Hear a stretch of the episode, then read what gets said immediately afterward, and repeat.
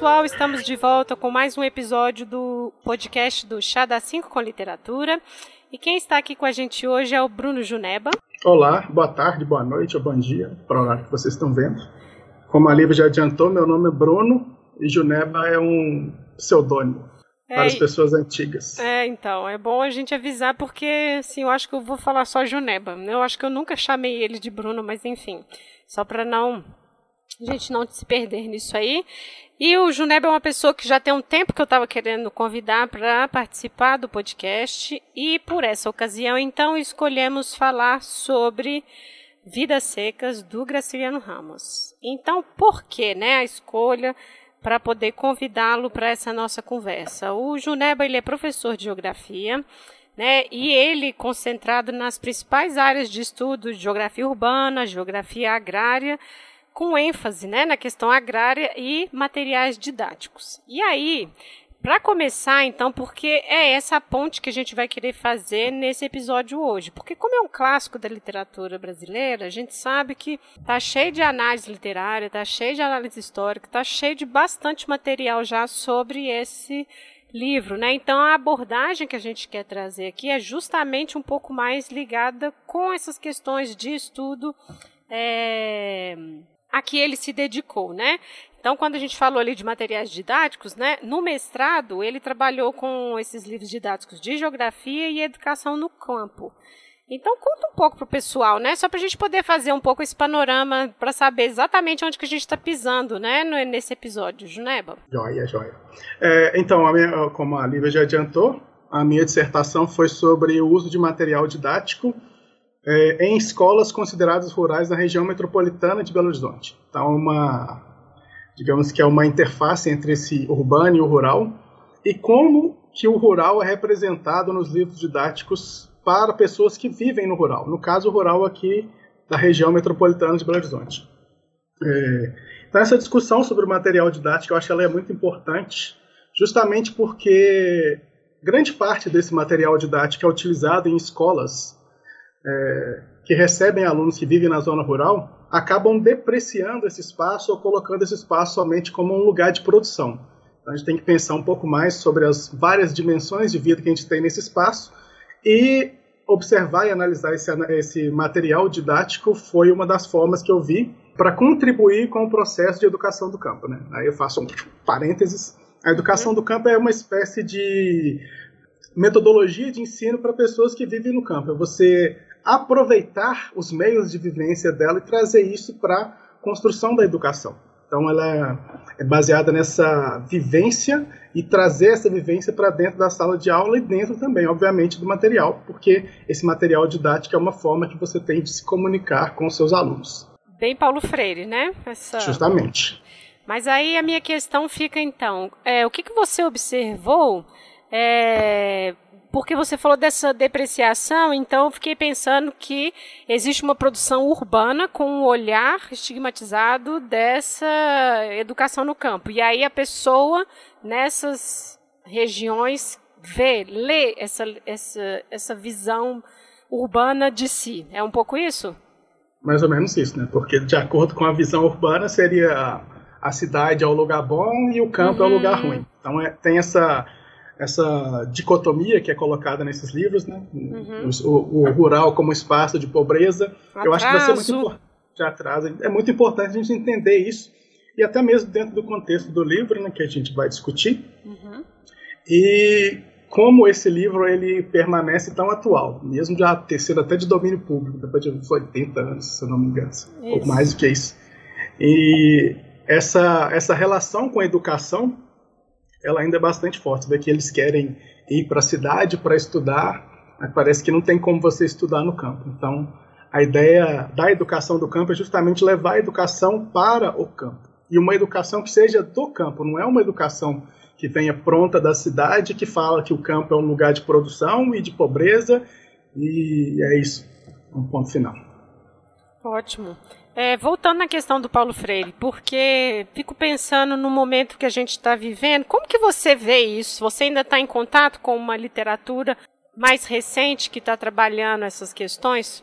Você acha que deu uma piorada, que existe esforços contrários a isso, porque uma coisa que a gente vai perceber, enfim, todos esses livros que tratam da questão agrária no Brasil é, é manter o status quo, manter essas pessoas nessa situação, manter as pessoas fora de uma produção, enfim, que possibilite que eles melhorem de vida, enfim, como que você vê isso hoje?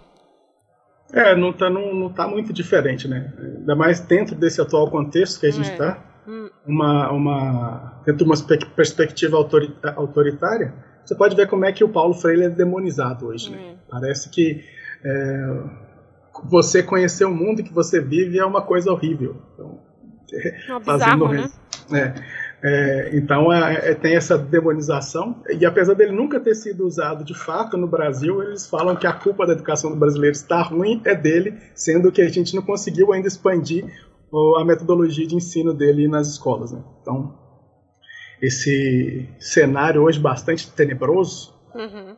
macabro, que demoniza qualquer tipo de coisa que tente apresentar um caminho diferente para as pessoas, seja no campo ou na cidade. Né?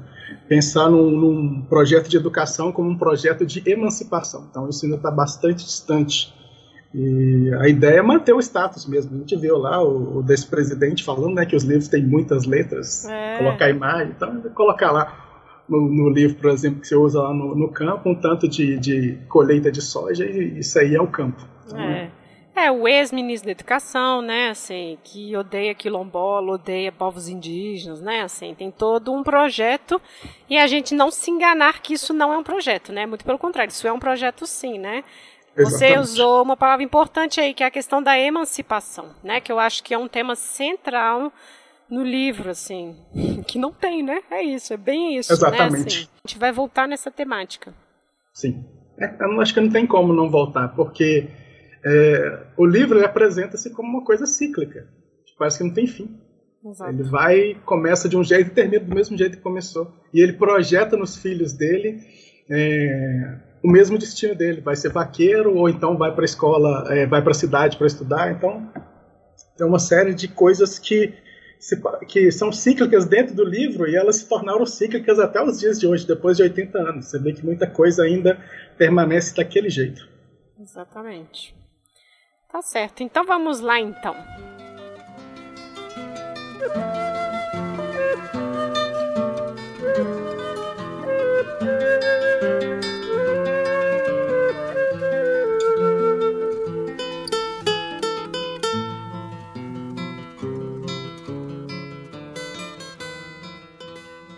Bom, gente, como a gente já anunciou, o livro deste episódio é o Vidas Secas, de 38 do Graciliano Ramos, né? A gente já trabalhou com esse autor aqui antes, então para quem interessa, volte lá no episódio onde a gente fala um pouco da vida dele e tudo mais, né?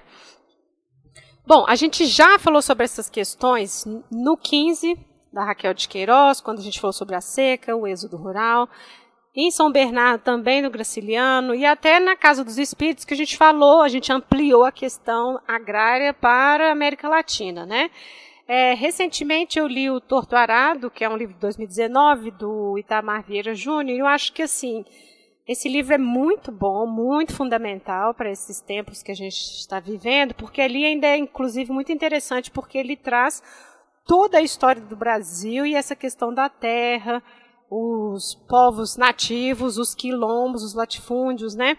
Então, acho que a questão de discutir a questão da terra, ou mesmo a questão agrária no Brasil, não é nem no sentido de dizer que é um assunto do momento e é urgente, porque é a própria história, né? A nossa construção de nação passa por essa questão muito problemática, né? Então, como a gente sempre opta aqui no podcast para a gente estar tá tentando fazer essas pontes da, da literatura com a história e hoje da literatura com a geografia, a gente tem que pensar um pouco nisso, né? Essa história do Brasil como uma história de uma luta constante pela terra, né?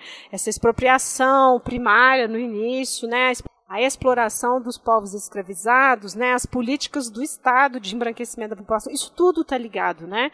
Uma reforma agrária que nunca aconteceu, né? Então eu acho que é, o fato da gente trazer a Vidas Secas para o episódio é mais uma desculpa para a gente poder tratar desses temas, né? Só complementando, né? Porque discutir os temas do Vida Seca ainda é tão importante, porque a história do Brasil é uma história de luta pela terra. E é uma luta pela terra que nunca alcançou seu real objetivo, que foi a reforma agrária, como a Lívia ressaltou. Né? Temos um problema grave e um problema que ele sempre é agravado, ele nunca é resolvido de fato. Tivemos um breve período em que você tentou resolver um pouquinho esse problema, no, um pedaço no governo da FHC, principalmente por causa da pressão de movimentos sociais. Durante o governo Lula, o governo Dilma, tivemos uma diversificação da reforma agrária, que posso falar depois, e agora estamos num processo de regressão.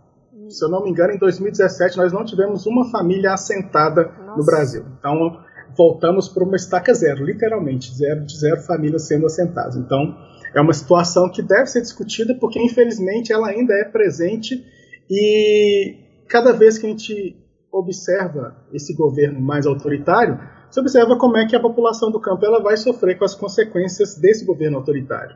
Porque nós temos um grupo de poder que está aqui desde que se chama Brasil, que é a elite, é a elite latifundiária. E ela nunca saiu do poder, mesmo que por vezes ela fique meio escondida, ela sempre está mexendo seus pauzinhos para que os seus interesses sejam atendidos.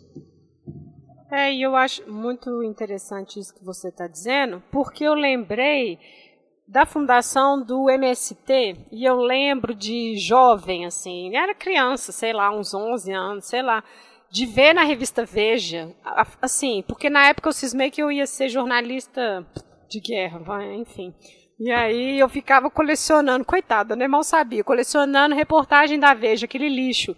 Mas eu lembro, não tinha, assim, era uma coisa horrível as descrições, como eles eram pintados, né? Então, quando você fala desse grupo, nessa elite no poder, a mídia, assim, é um casamento maravilhoso que eles têm aqui no Brasil, né? Como que eles que fazem esse essa caricatura do movimento e contribuem com essa com essa situação que a gente vive, né?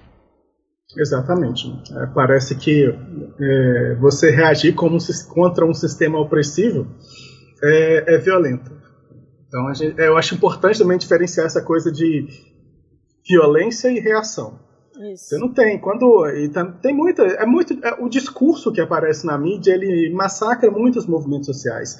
É a mudança da palavra ocupação por invasão, parece que eles são discriminosos. É, a ideia do conflito e da violência. Não existe conflito. Os povos do campo é. são massacrados pelo latifundiário. Não existe conflito é quando você tem duas forças, pelo menos próximas ou relativamente equivalentes, que estão disputando algum espaço. Mas você está falando de um povo que é sempre massacrado, que é massacrado pela elite latifundiária, que é massacrado pelo Estado, contra todo esse poder. Então eles tentam sobreviver dentro desse contexto. E é o mesmo contexto que a gente vê lá no Vidas Secas, em 38, e esse contexto está presente até os dias de hoje.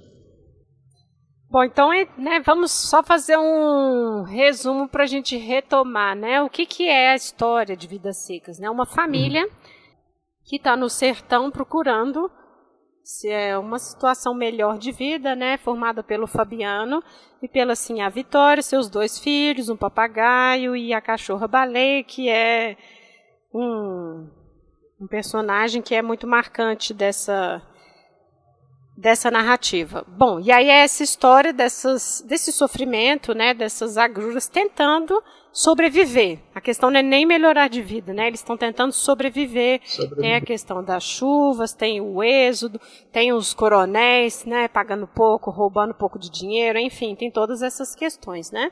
Bom, então eu acho que a gente pode começar sobre. A gente já até antecipou um pouco, né, que é essa questão da seca e a expulsão das famílias da terra, né, assim. Uhum. Porque o Graciliano ele vai colocando essa coisa, assim, um pouco da violência com o sentimento, né, assim. Você tem no livro essa aridez da vida, porque são as condições materiais que tornam aquelas pessoas eu lembro disso também na adolescência, quando eu li a primeira vez, né? Assim, como que a Terra embrutece as pessoas, né? Como que não, na verdade, é o próprio sistema, né, que embrutece as pessoas, né, que vai tornando-as daquela maneira, né? E o fato dos filhos, por exemplo, não terem nomes, né, já é um pouco esse processo de desumanização, né? Então é essa desumanização é o próprio sistema que está fazendo isso, né? É ele que enforça as pessoas a saírem das terras é, atrelado também às questões ambientais, a gente pode, né, você pode falar sobre isso também, a questão da seca, eu,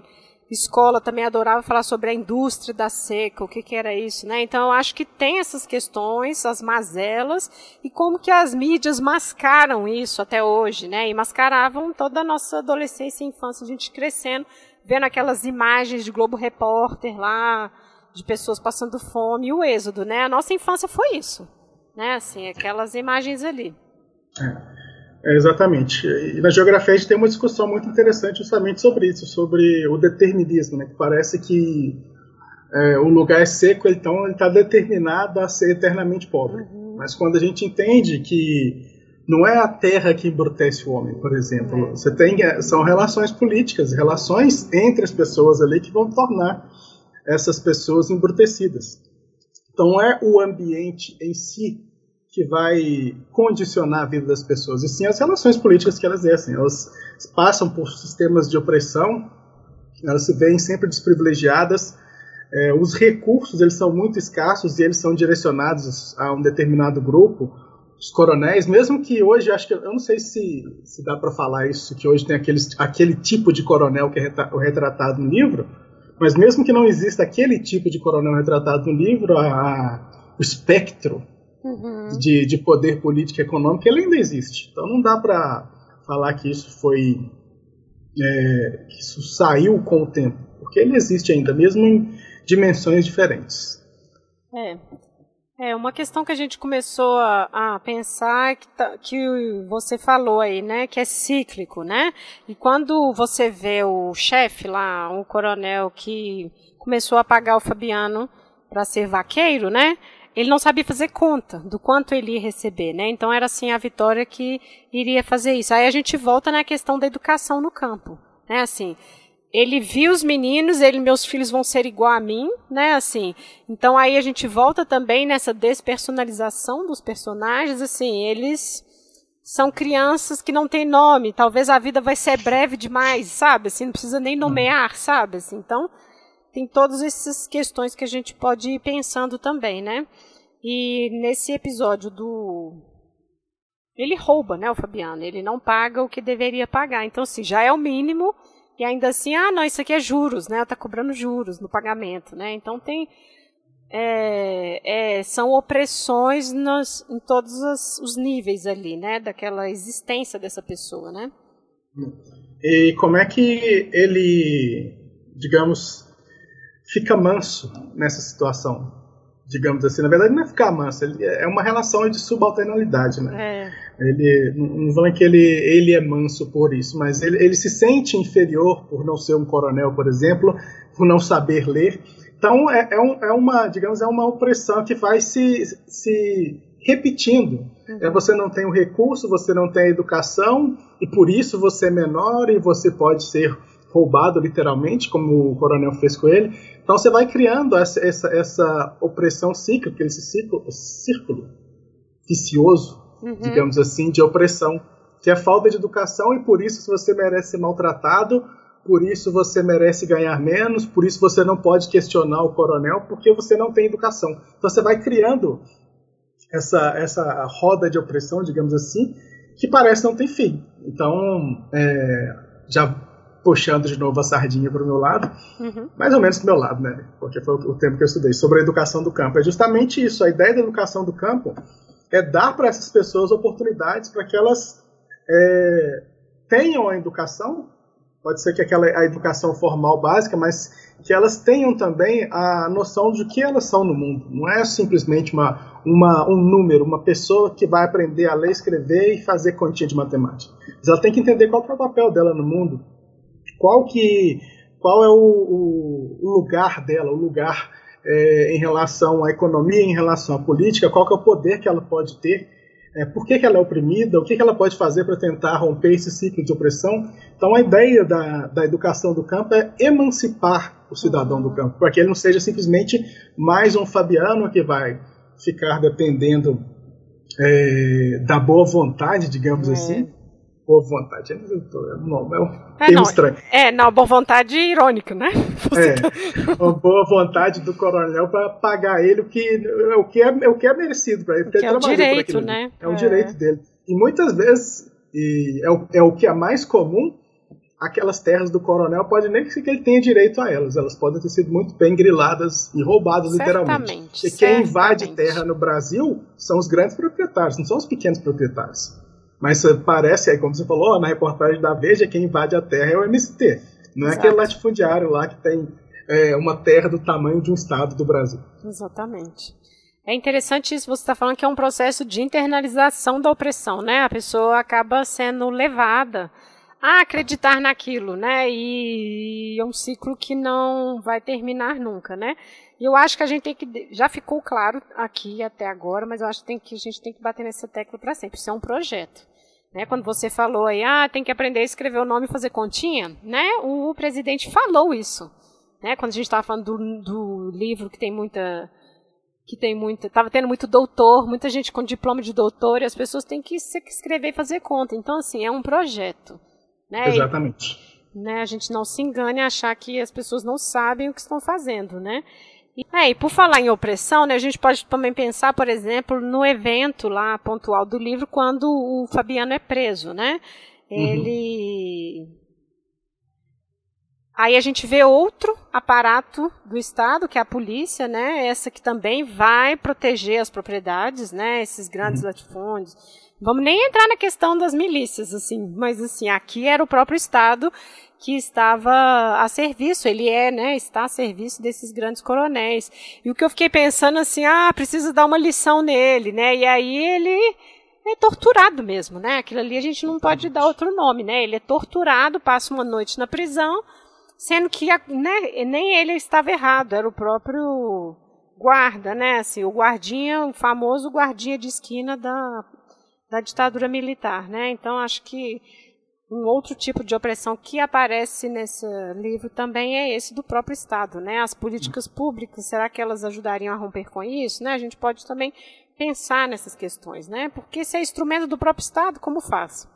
Exatamente. E, e ele questiona muito isso, né? E é, é, bastante interessante a visão que ele tem também e, e como é que essa opressão acaba se, é, se transformando um pouco em indigna, indignação. Uhum. E ele pensa o que, que ele poderia fazer, aí ele pensa sobre o cangaço. Então a gente entende um pouco dessas pessoas que elas é, entram nesse tipo de movimento. Eu não, eu não, eu não tenho propriedade para falar sobre o cangaço, porque eu nunca estudei, mas é diretamente assim, né? Você, uhum. Como geógrafo, você tem uma noção um pouco vaga sobre o que é o cangaço.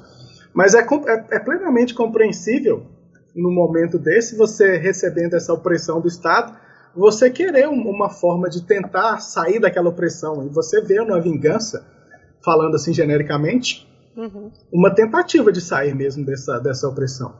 Então, por isso, você vê o autoritarismo também está presente até nos dias de hoje. Mesma coisa. Você uhum. tem lá uma pessoa.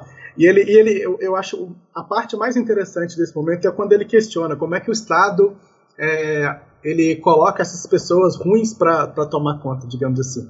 Essas pessoas ruins é. para se tornarem polícia. Né? Mas, na verdade, é um projeto. O Estado ele quer aquelas pessoas mesmo para manter o status do jeito que está. E o status do Estado é oprimir justamente os mais pobres e evitar que eles se rebelem, dentro dessa condição é, de oprimidos que eles, é, que eles vivem. E é uma discussão muito atual né, é, que é um chavão. Ah, a polícia é despreparada. Não, ela é Não. preparadíssima para Exatamente. o que ela tem que fazer, sabe? Tanto que, por exemplo, o soldado, ele também não tem nome, né? Por quê? Porque ele é também despersonalizado, ele representa esse aparato do Estado, tipo, como ele vão ter vários, né? Então, assim, acho que essa é uma discussão que aparece muito ali.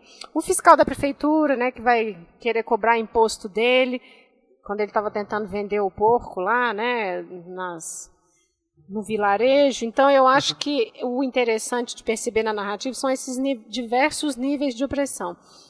E eu vou só adiantar um aspecto que eu estava, mas que também tem no livro, que eu estava vendo no filme, né, de novo, que assim, é tudo tão difícil que até calçar um sapato é sofrimento, sabe, assim, tudo. Justamente tudo é difícil.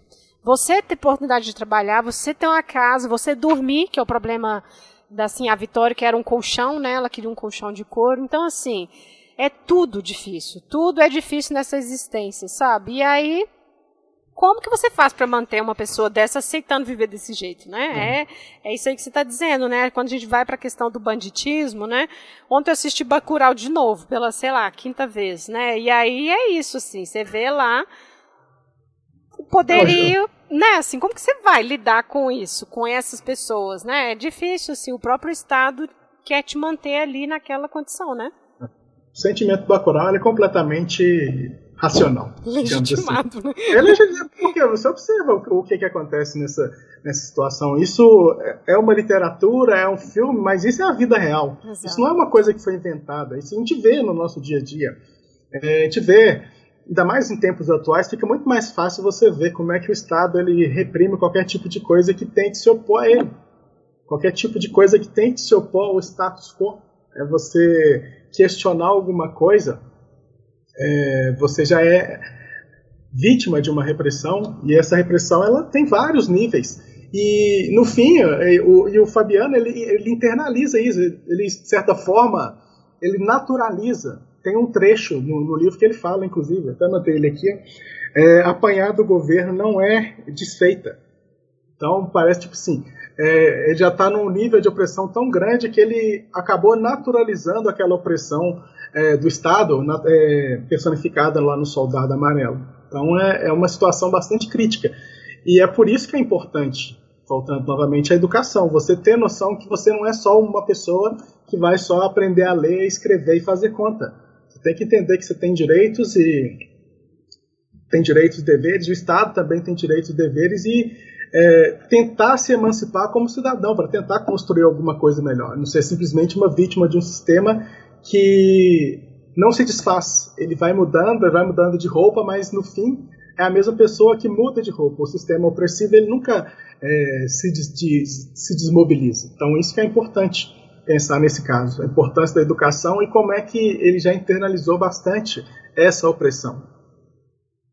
E como você disse, né, ele internalizou e, e tem para os filhos, né, ele já tem a certeza de que aqueles meninos também vão seguir como ele, né, é o ciclo da vida, né, é assim mesmo, né, esse sofrimento e tudo mais.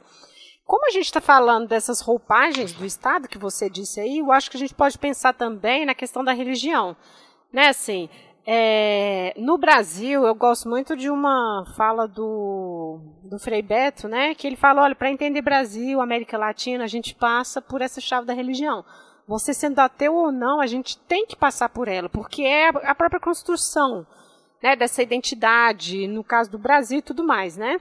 Então, não estou falando da questão da fé ou não, mas sim no momento quando ele está falando sobre a discussão do inferno, que o menino fica perguntando o que, que é o inferno, né? Ah, um lugar horrível, quente, que tem fé. Né? E ele, ele faz esse paralelo né, com a própria existência, a própria realidade dele. Mas o meu ponto é pensar que a gente sabe disso, essa é uma discussão que a gente também levanta muito, como que esse é o outro braço do Estado para que, se, que exista essa resignação, sabe? Esse lugar que você está na Terra, é através do sofrimento, né? Assim, que acaba mantendo a situação de miséria e, não sei, fornece forma de aceitar mesmo. A pessoa aceita aquela condição, porque tem uma recompensa posterior e tudo mais, né? Então, acho que esse momento da discussão do inferno, eu acho que ele foi um momento que o Graciliano quis ali também, veja aí vocês aí da, da, das igrejas, né, e tudo mais. É, é uma forma de você tentar manter o controle pelo medo. Né? Aí você tem o, o, medo físico, né, que é da opressão do Estado, do soldado amarelo personificado.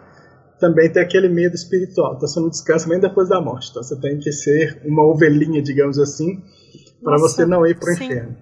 Eu, eu acho que essa discussão hoje ela é muito mais grave. Você vê como é que os braços da religião, como é que elas tomaram conta do poder no Brasil hoje. Então não dá para você simplesmente ignorar. Então você tem, tem aqui no caso aqui, a gente não tem claramente isso né, no, no livro sobre o papel da religião em termos políticos, mas a gente tem a religião como um freio, digamos assim. Um freio na, na, tentativa de você romper aquele ciclo, aquele, aquele status, né? Você tem que agir de acordo com as coisas para você não ir para o inferno, para o lugar quente que queima. E hoje em dia, essa, essa perspectiva religiosa ela tomou um, um lugar muito maior, muito maior e muito mais relevante. Né? Então é importante essa questão também do inferno, é, de, de ser um controle moral, digamos assim, nem sei se moral, um controle para as pessoas é, não fazerem coisas erradas, digamos assim. É, e não, aceitar a vida horrível, né? É. é a, a, parece que a ideia do, do, do, de viver uma vida sofrida te, garanti, te garantiria alguma coisa, tipo, não ir para o inferno, ou ir, não fala isso no livro, mas é, essa vida sofrida te levaria para um lugar melhor, o céu, no caso, assim, genericamente falando. É, e quando você está falando aí que a situação hoje está pior, a gente pensa na bancada da Bíblia, na bancada da bala, né, da bancada do boi, esses BBB aí, assim, surreal. Estão todos envolvidos, tráfico de armas, tráfico de drogas, expropriação de terra, né, eles estão assim, é tudo junto, né? Eles estão todos unidos ali, né? E escancarado. Acho que hoje eles não, nem se dão o trabalho mais de esconder, né? Tudo bem escancarado. Exatamente.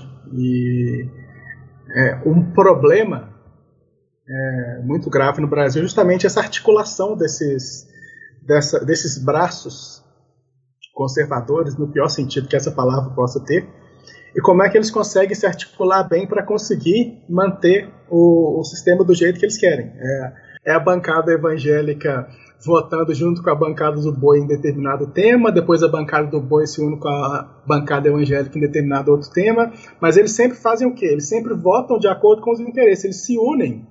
E Exato. quando eles se unem, você tem uma quantidade de deputados absurda. Você pensa que, sei lá, isso deve dar, deve dar quase uns 400 deputados, o suficiente para você aprovar qualquer coisa no Congresso.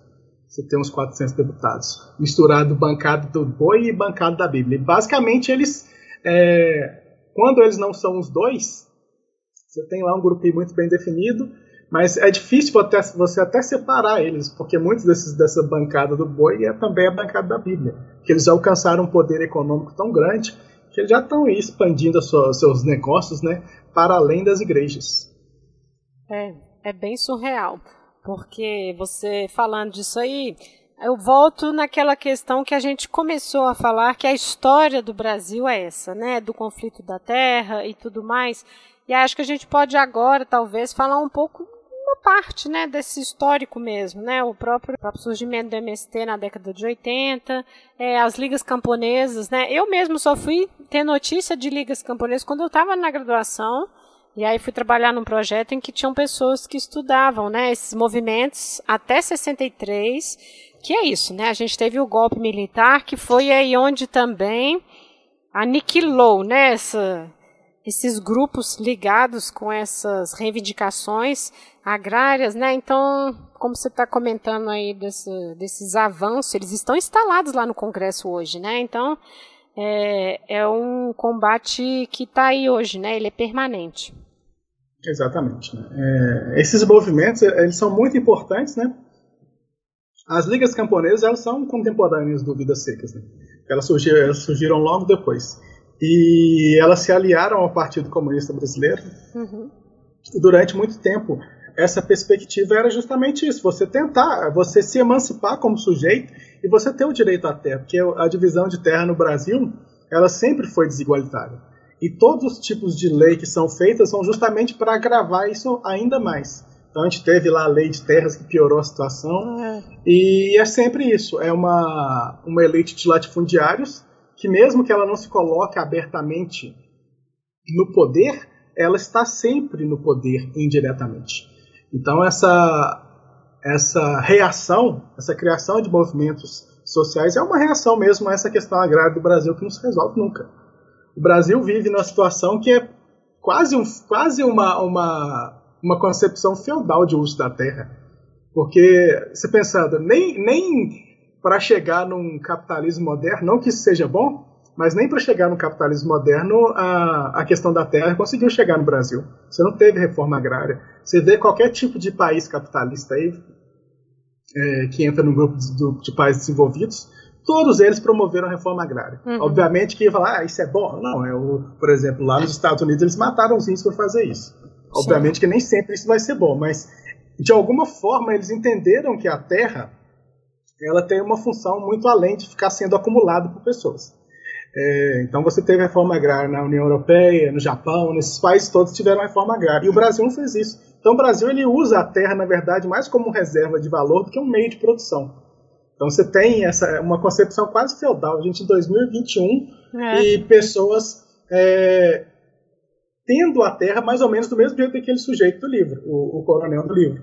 É, tem lá uma propriedade que fica abandonada, mas você, você não pode pegar aquela propriedade, não. A propriedade ela tem dono tem essa questão do direito inviolável da propriedade privada no Brasil, que parece que é uma coisa sagrada. Né? Tipo assim, você não pode utilizar aquela terra porque ela tem dono. Não interessa se ela está parada, se ela está dando bicho, e se ela poderia ser utilizada por várias famílias para produzir, e isso traria muitos benefícios para a sociedade, porque você teria pessoas produzindo alimentos, porque isso é óbvio e já é claro, comprovado no censo, no censo agropecuário, quem produz alimento no Brasil é o pequeno proprietário latifúndio vai vender soja para fora. A gente viu hum, recentemente, é. a gente sente na pele, as pessoas acham que é uma coisa distante, é lá no campo, é lá no campo de soja.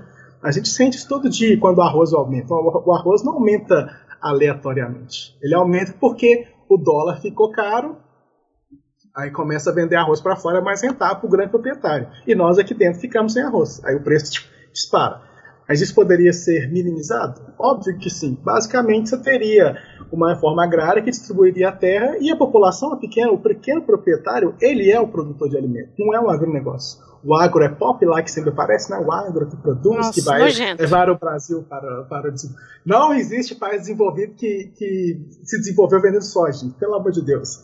Para se desenvolver, você tem que pensar é, na diversidade da economia. Isso, e eu não estou falando nada de de discurso comunista. Estou falando dentro do capitalismo mesmo, que todas essas mazelas que o capitalismo traz, até dentro do capitalismo, dentro desse sistema opressor que expropria os pequenos, explora o trabalhador, você tem que pensar numa possibilidade de ter uma reforma agrária para conseguir minimamente resolver alguns problemas que você pode ter dentro do seu país. E o Brasil não fez nem isso. Nem dividir a terra, que é um, seria um princípio básico é, dentro de uma sociedade capitalista, o Brasil fez. Então, esses vários problemas eles foram sendo acumulados. As ligas camponesas começaram lá nos, nos anos 40, vários outros movimentos foram surgindo depois disso, surgiu o Master também, no Rio Grande, na região sul, e esses movimentos eles foram esmagados com a entrada da ditadura militar. Você teve quem sobrou de movimento durante o processo da ditadura militar era basicamente os pelegos, né, que era uma, um pseudo-sindicato ou pseudo-organização de trabalhador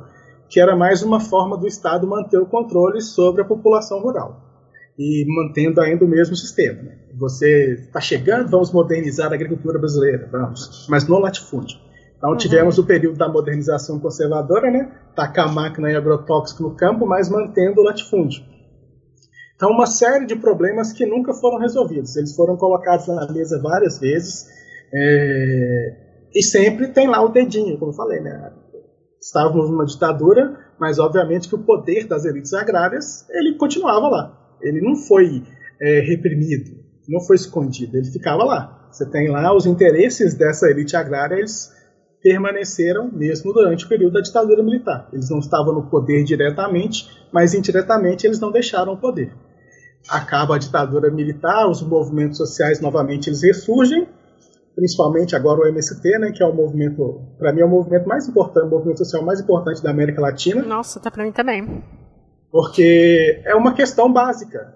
É, é, a questão básica. Você tem um tanto de terra disponível, está sendo usado simplesmente como reserva de valor, só para ficar lá é, disponível para de repente o Estado comprar um dia, porque para o latifundiário é bom vender para o Estado, o Estado paga. E ele paga normalmente mais caro do que o valor de mercado da terra. Então a ideia é, vamos manter essa terra aqui, vamos manter aquela casa fodida, como por exemplo tinha lá em Vidas Secas, só para falar é. que aquela terra tem um dono. E aquela construção ela vai agregar valor à minha terra, se por exemplo eu for vendê-la para o Estado. É porque você está falando da casa que o coronel tinha lá e que não fazia nada, não mexia na terra e nada. É interessante que no o Torturado, quando o autor estava no Roda Viva, ele fala o tempo todo que as pessoas que trabalham na terra não poderiam construir é, casas de alvenaria, era de barro. justamente para não virar, né, uma fundação ali daquelas pessoas. E ele falou que quando ele foi fazendo as suas pesquisas, em tudo, quando trabalhou também nesses locais, nos quilombolas e tudo, era isso até hoje, essa prática é até hoje, para que essas pessoas não assentem naquela terra, né? E você falando do MST, eu gostaria de lembrar as pessoas assim, que a gente fica, ah, MST tá longe, tá abstrato. Não, ele tá aqui. Né? Quando teve o início da pandemia, quem é que foi distribuir alimentos? Né? Quem é que foi fazer aquelas cestas básicas, foi distribuir comida mesmo, foi o MST.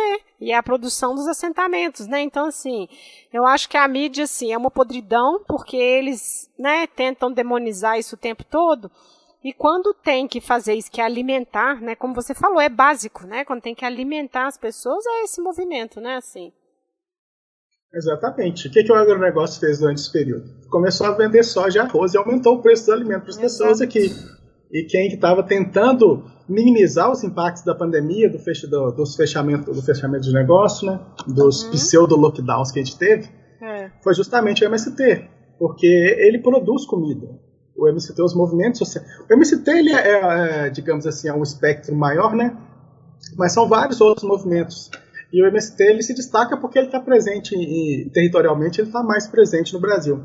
Mas tem vários outros movimentos que participaram justamente desse momento para distribuir alimento para as pessoas, porque elas estavam sem condições de adquirir o mínimo, que é alimento. E com a disparada do preço dos alimentos, isso fica ainda pior. Então você vê a importância desse movimento, não só para o campo, não só pela discussão de uma reforma agrária que não, não, não sai do papel de jeito nenhum, é. Mas também a importância do básico. É o básico do básico. O que, que a gente precisa? O básico do básico é comer e beber. Então, é, nem isso a gente consegue fazer. É, e a presença dele, do, do, do, movimento do MST, é fundamental para a gente discutir esse tipo de questão. Mas, como você falou, fica sempre demonizado. Né? O agro é pop, vendendo arroz para o exterior, deixando os preços caros aqui, enquanto o movimento que é, certamente salvou muitas vidas durante essa pandemia, ele é colocado como um invasor de terras. Né? O invasor de terras é um movimento. É, e a gente for pensar, está falando da alta dos preços, né? Assim, arroz, feijão, banana, né? Assim, você vai fazer uma compra básica, né? Assim, então e aí eu acho que você consegue sentir o impacto na sua vida, né? Eu acho que é isso que a gente tem sempre que, que pensar, né? Porque parece que está distante, a gente está vivendo isso agora, né? A gente, né? Assim, a pandemia só escancarou o que já era ruim. Na verdade é isso, ela só escancarou o que a gente já estava sentindo como ruim, né? No início da sua fala, você falou de uma questão que aparece muito no livro também, que é a questão da vida melhor na cidade, enquanto no, no campo é sempre ruim. Essa questão que você disse que parece que é determinista, né? Eu uhum. acho que é isso que a gente tem que bater muito nessa tecla o tempo todo, né? Pensar que é um projeto, não se quer emancipação e que a cidade não vai se sustentar também, sabe assim? Não é porque ah, é melhor a gente dar um jeito na situação porque está começando a ficar ruim para a gente.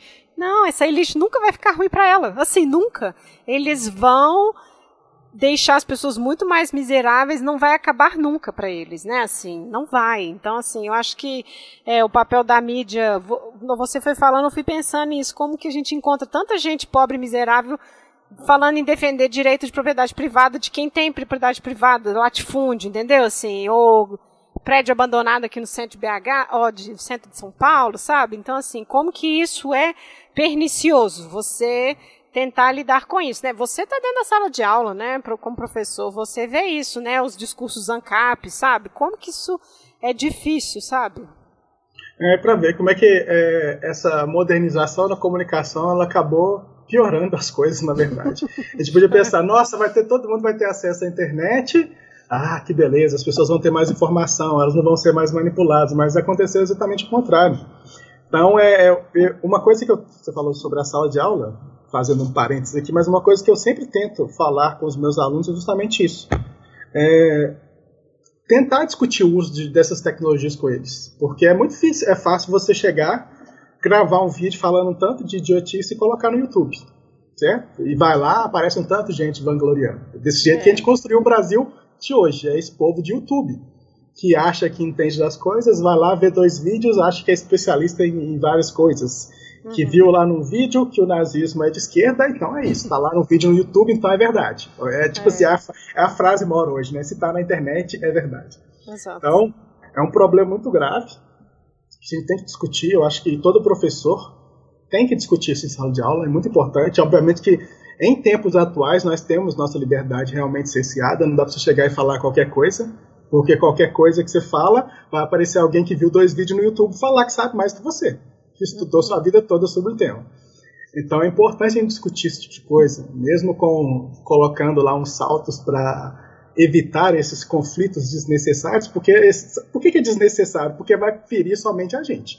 Então você tem que saber lidar com isso, lidar com uma situação, é, digamos assim, difícil, de ter uhum. que explicar o óbvio. É, é, é, ruim explicar o óbvio, mas a gente precisa fazer isso. A gente está em tempo que precisa explicar o óbvio e tentar instruir um pouco, ou tentar discutir, ou pelo menos dar uma, uma colocar um, um, um tiquinho de luz na cabeça da, da criançada, da juventude, é, para entender que o que não é porque está na internet que é verdade, não é porque você viu um vídeo e você concorda com ele que aquilo é verdade.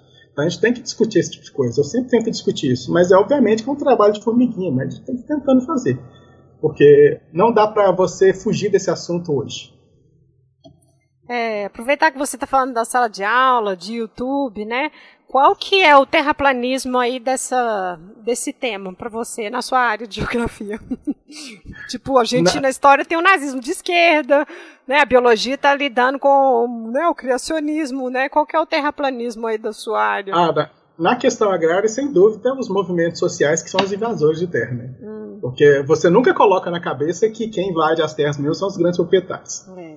E, e, é uma coisa que eu discuto muito toda vez que chega na parte de agricultura, principalmente no terceiro ano, né, que os meninos já estão saindo da escola, eu discuto muito, trago gráfico, trago, trago vários dados para explicar que quem de fato invade terra no Brasil não são os movimentos sociais, quem invade terra no Brasil são os latifundiários, certo? E como eles têm um poder econômico gigantesco, eles vão sufocar mesmo os pequenos proprietários.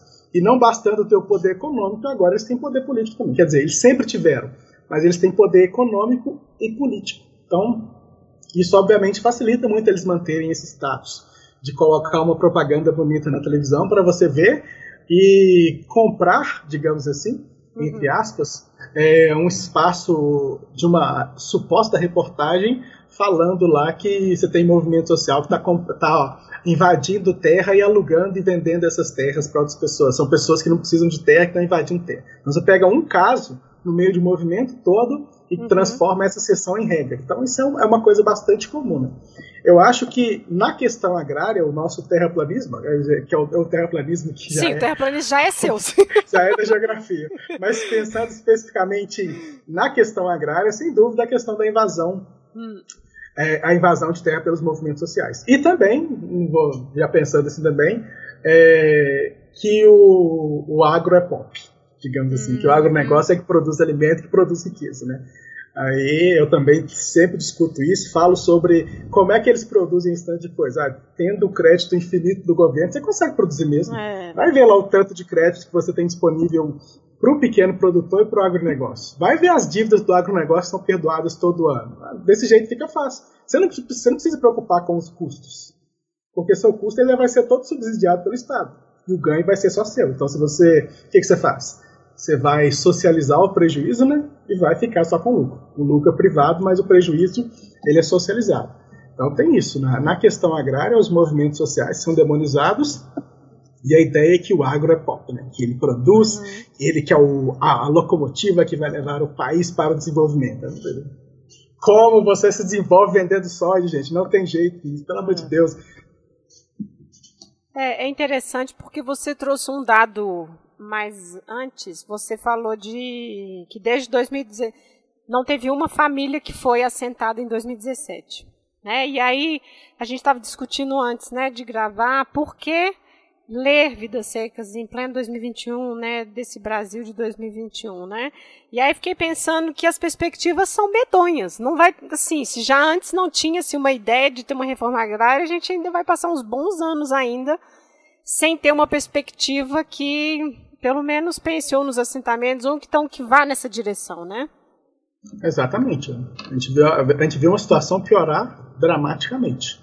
A gente tinha, como eu falei, entre os anos 90, 2000 até 2010, 15, assim, você tinha uma política, mesmo insuficiente, mas você tinha uma política minimamente para direcionar a reforma agrária. Estava muito distante ainda do que a gente realmente precisa, uhum. mas você tinha uma política, tinha uma política de reforma agrária que começou no governo FHC, porque foi pressionado, obviamente, não fez isso porque ele é bonzinho. Ah, certamente. Você, é, é, pegar dados, por exemplo, de ocupações de terra e, e construção de assentamentos, você vê. Quando você tem muitas, muitas ocupações, você vai ter muitos assentamentos. Então, por isso que o movimento social é tão importante, porque sem ele não teria nem esse pouquinho.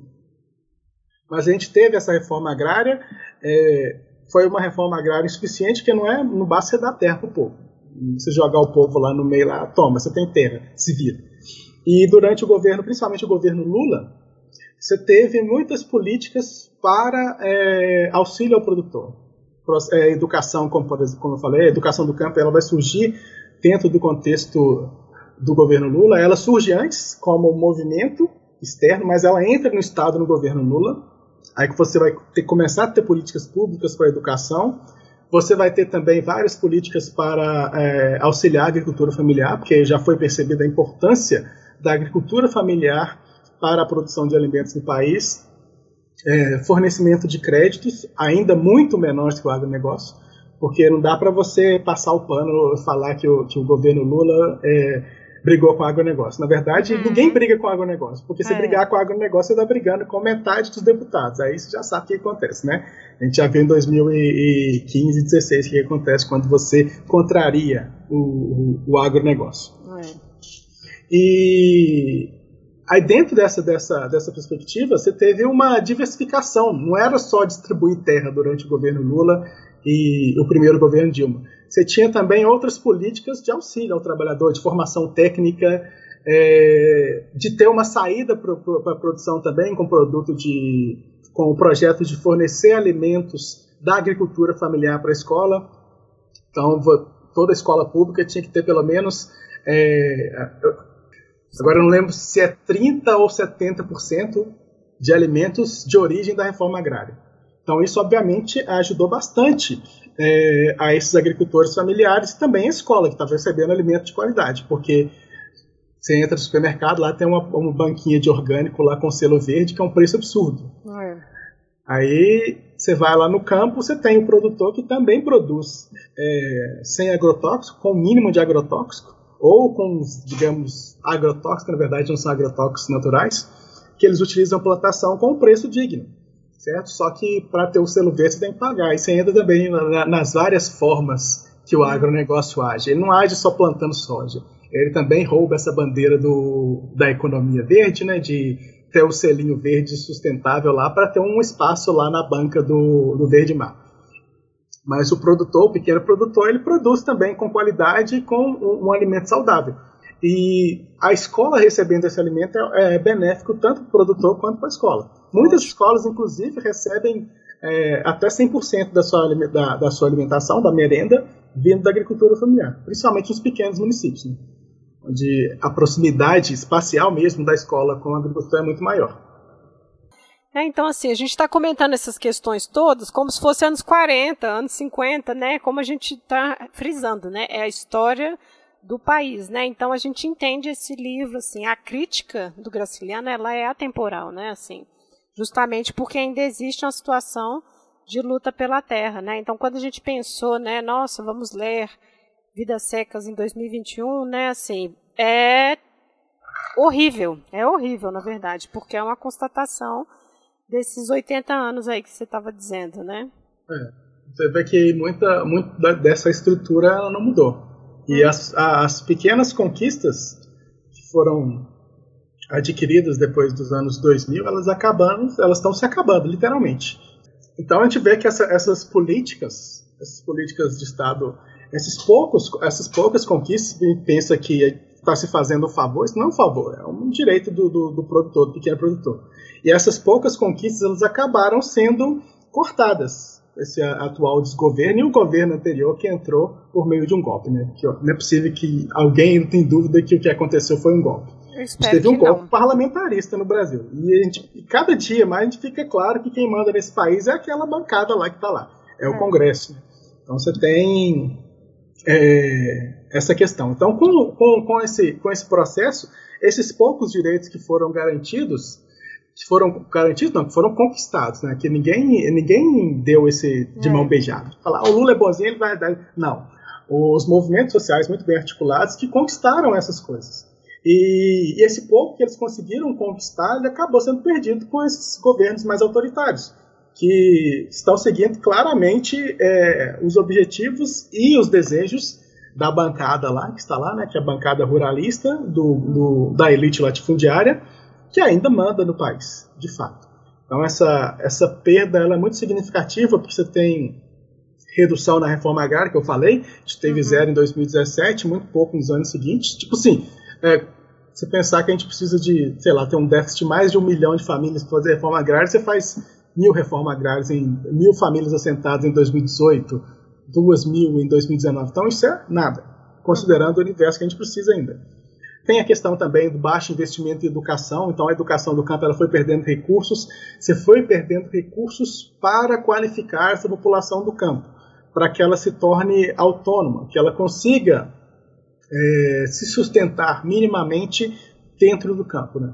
Ninguém quer que as pessoas fiquem no campo eternamente, mas a gente quer que elas tenham a oportunidade de escolher entre ficar no campo e ir para outro lugar. Não é porque é, você está, por exemplo, criando projetos para a educação para as pessoas se tornarem qualificadas no campo, você fala que elas têm que ficar fixadas no campo. O homem não é uma coisa que se fixa é. no campo. Mas você tem que dar oportunidade para as pessoas que estão lá de ficarem. Mas se elas quiserem sair, elas também são livres para fazer isso. É, então, é escolhas, então, né? Escolhas, exatamente. A gente não tem escolha. O Fabiano, a família do Fabiano, não tem escolha. É. Ele pode, ah, eu quero, ah, eu vou lá para a cidade agora. Ah, eu vou voltar. Ah, eu quero ficar aqui no campo. Ele não tem essa escolha. É. Ele, ele não pode nem receber o que ele é devido, porque se ele, se ele acha ruim da remuneração que o, que o coronel deu para ele lá, ele vai procurar outro lugar o coronel falou: se você não quer receber isso, então pode procurar outro emprego. É. Então você é constantemente oprimido. Então os movimentos que surgiram, as conquistas que foram é, alcançadas pelos movimentos sociais são para dar possibilidades para as pessoas que estão no campo. Não é para fixar e não é para expulsar pessoas de lugar nenhum. É para dar escolhas, para dar possibilidades. E eu acho que isso é a parte mais importante desse, desses movimentos, né, da luta que eles travam, e para entender que não é só terra, é terra, trabalho e educação. É isso que eles precisam. Uhum. Ai, acho ótimo. É, a gente vai continuar ainda abordando esses temas quando a gente for falar do filme, né? Qual que é a sua impressão do livro, assim, o seu veredito e tudo mais? Dessa leitura que você fez agora, porque eu sei que a gente leu na escola, né? Quando mais jovem, né? É. Não, a vez que eu li, sinceramente, eu, da primeira vez que eu li, eu não lembro absolutamente nada. Está no ensino médio, fanfarrão, tá? É, eu fui muito fanfarrão em, em tempos adolescentes. Uhum. Então, é, Imagino! É... então, é, essa, essa, essa. É porque todo mundo parece que você nasce desconstruidão, né? Na verdade, você vai se construindo e desconstruindo permanentemente. Sim. E usando um termo bem chulo, eu era um bosta quando eu era um adolescente. Só pra deixar uma coisa bem clara. Então, tipo assim, você lê é meio no automático, né? Infelizmente, hoje as pessoas nem leem no automático na, na escola, mas no meu tempo que eu li, mas sinceramente eu não, eu não guardei nada daquele tempo, da primeira vez que eu li. Uhum. Agora, você lê, lê hoje, é, obviamente, que é completamente diferente. E principalmente com essa bagagem que eu adquiri é, sobre a educação do campo. Né? Só um adendo, eu falei sobre geografia, educação do campo. A educação do campo é na FAI, tá? Então, é tipo assim, eu construí a minha história da educação do campo toda na FAI, quando eu entrei lá como que era assistente de pesquisa em 2009, uhum. fiquei lá até 2015 entre, entre projetos, vários projetos, e também o meu mestrado foi na educação do campo. Quando você entra na é educação do campo. FAI é a faculdade de educação, tá, gente? Ah, tá, desculpa. É... Quando você entra na educação do campo, acho que você nunca mais sai. Porque é um troço, tipo assim, é. É, é, Legal. é, um, é tipo assim, é sofrido, porque você tem aquele choque de realidade o tempo inteiro, né? É, uhum. você, quando você entra na vida dessas pessoas, você imagina, tipo assim, é sofrido para você, imagina para elas. É. Porque a parte da educação do campo não é ficar só estudando na, na, na, faculdade de educação. É você ir lá também. A gente vai muito. A gente, vários projetos que eu participei, eu ia nas comunidades, ficava lá vários dias. E você vê, tipo assim, é, é, uma, é um lugar que ao mesmo tempo sofrido, mas eu nunca fui tão bem acolhido na minha vida quanto eu fui nesses lugares que eu vou. O pessoal ele está sempre disposto a compartilhar as coisas que eles têm. E aí que, tipo assim, vai crescendo aquela, aquela admiração e vai crescendo também aquele ódio no coração. Sim. Você pensar como é que a gente está nessa situação até hoje, uma situação que poderia ser resolvida. Uma, uma reforma agrária resolveria grande parte dos problemas que a gente tem no Brasil. E não, não é só problemas no campo problemas na cidade. A gente, acha que o campo é separado da cidade, não tem isso não. São espaços diferentes, com características diferentes, mas dentro do contexto, eles fazem parte de um único espaço, de um único sistema, de única de relações humanas e relações econômicas que estão dentro da, do mesmo contexto. Então não dá para você separar muito isso. Você pensar que vários problemas que nós temos aqui poderiam ser resolvidos, daqui eu falo na cidade, poderiam ser resolvidos com é, uma simples reforma agrária, que está penando aí é, durante ainda várias e várias décadas aí, se bobear é. séculos, na verdade, é. e controlado por uma elite que não quer fazer essa divisão de terras e quer se manter ainda como basicamente uma elite feudal. É manter a terra para ter um reserva de valor, não para ser um meio de produção. Mas voltando aqui sobre o, o, o livro, né, sobre a leitura atual, a, a constatação triste, mas óbvia, é que ele é um livro atual. Um livro que foi escrito em 1938, ele é atual. E, é atual justamente porque as questões que aparecem no livro não foram resolvidas, certo? Os problemas uhum. que aparecem no livro não foram resolvidos.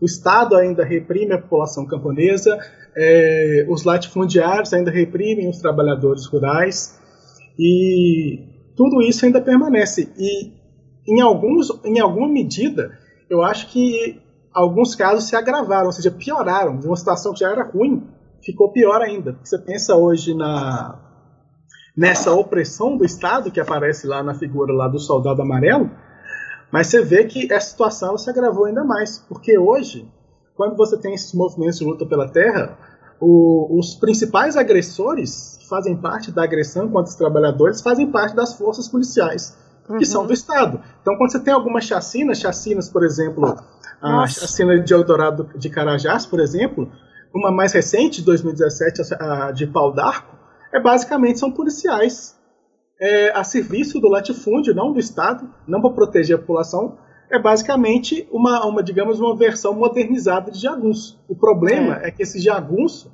ele é pago pelo Estado, ele é um braço do Estado. E é ele que está indo lá assassinar o trabalhador rural. Esse é o grande problema. A gente pensa que tem lá o latifundiário que é malvado, ele é malvado, tá? Mas pensa que é só ele, mas na verdade o Estado está por trás dele. Não, é. não, ele não tem lá um tanto de jagunço para matar os trabalhadores rurais, não. Ele tem um tanto de forças policiais para lá fazer esse serviço, principalmente nesses lugares mais afastados aqui do Centro-Sul. Então você vê o Pará, Roraima, na região, do, na região do, do, da Amazônia, essa repressão do Estado, se vindo quase como um funcionário é, das elites agropecuárias, ainda permanece. Então, a presença das forças policiais em massacres de trabalhadores ela é muito presente em dias atuais. Então, é uma situação que eu vejo como piora em relação ao que é apresentado no livro. É, e eu acho que quando o Juneba está falando desse, desses jagunços modernos, aí não é exagero, né? Eu, eu tava vendo, você falou do massacre de Pau d'Arco, e faz um mês que eles mataram aquele, o Fernando Santos, que foi um dos sobreviventes, né, do massacre. Então, assim, é uma perseguição é, intensa ainda, né? Tá acontecendo, né? Quando você falou, ah, parar e tudo parece distante, tá acontecendo, né? Assim, apesar de que a gente você comentou assim, nosso lado horrível da comunicação, né, que é um tanto de bosta que a gente vê, mas a gente consegue ver que existe essas mobilizações, né, para chamar atenção para isso, né? O cara sobrevivente de um massacre e aí terminaram o trabalho mês passado, né? Exatamente. Então a gente vê que é uma situação que ainda permanece. É. Eu também li muito jovem e eu acho que quando eu li, eu devia ter uns 12 anos, uma coisa assim. Enfim, é o caso clássico, né, de você ficar muito impactado com a baleia, né, a cachorra e tudo. E é engraçado que ontem eu estava vendo no Twitter uma menina comentando que umas traduções para o inglês não coloca nome no fala the dog, é o cachorro. Ah, Falei, gente, perdeu a dimensão total do personagem, né? Assim, são os atropelos das traduções, né, e tudo mais, assim, como que são escolhas, né? porque é uma personagem também, né? No início a gente falou lá da desumanização das crianças e ela tem sentimento, né? Tem um momento que a gente vê, a gente entende o livro pelo viés dela e tudo mais. Então eu lembro que eu acho que eu fiquei mais impactada quando o Fabiano tem que matar ela. Isso eu nunca esqueci.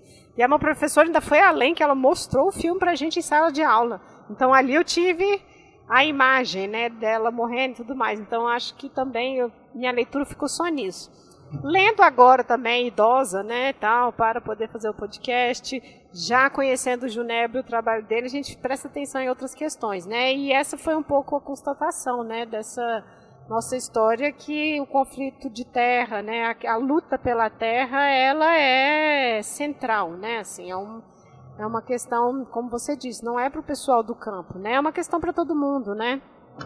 Exatamente. Então, eu acho que é uma questão Acho que foi uma escolha interessante para a gente poder trazer aqui para o podcast. Vamos passar para o filme então? Vamos.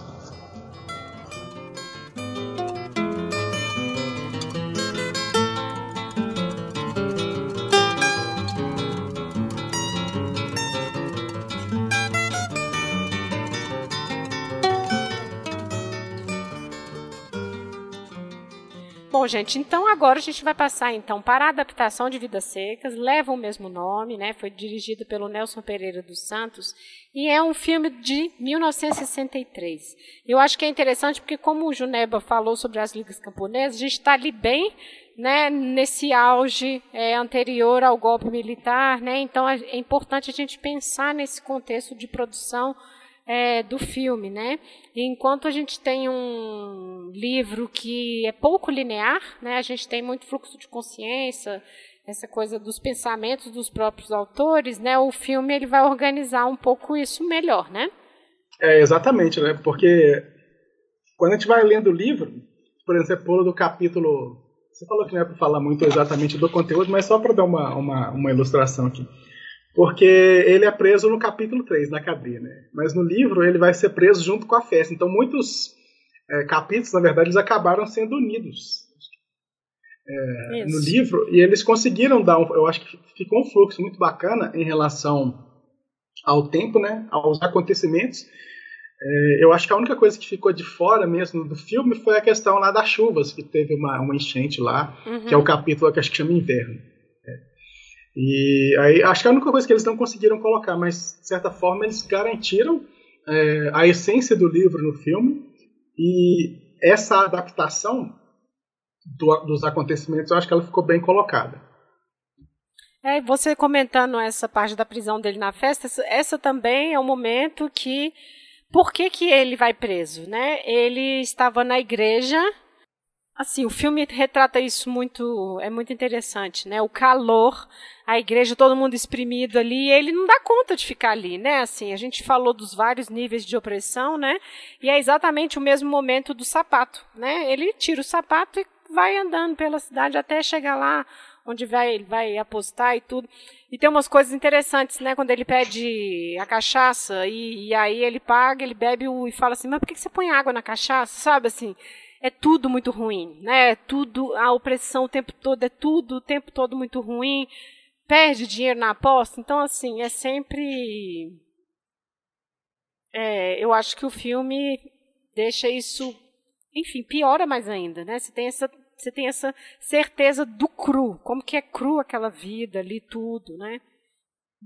É, porque você bem que imagina, né? Por exemplo, lá de, eu ser de terno de salto alto no meio da terra. Quando você vê isso, Calor. imagens lá da. É. é. Aí você vê, né? E, e, é essa, essa coisa, essa coisa exportada, né? Que vivendo num país tropical é ficar andando de terra no meio do verão aqui.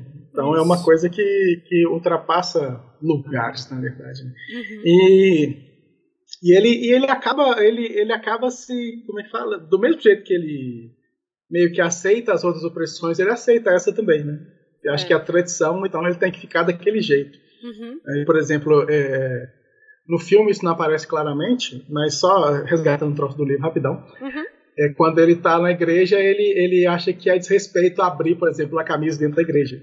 Ele tem que ficar lá de terno, é. bonitinho, em respeito. Então, a, e ele acha que manter a tradição é importante. E na, na, na adaptação, no filme, a gente consegue ver isso claramente, né? O desconforto causado por caminhar lá no sol com terno e com a botina apertando, ele calça e, e fica machucando, ele não consegue calçar direito, fica andando meio mancando.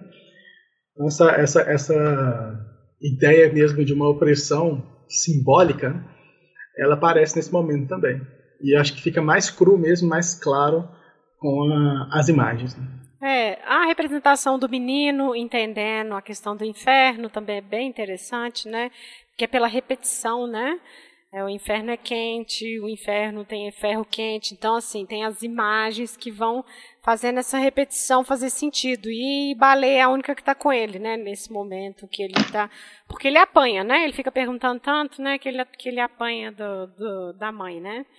É, uhum. Então eu acho que o filme ele pega esses momentos assim que deixa tudo bem insuportável. Eu acho que é um pouco isso assim.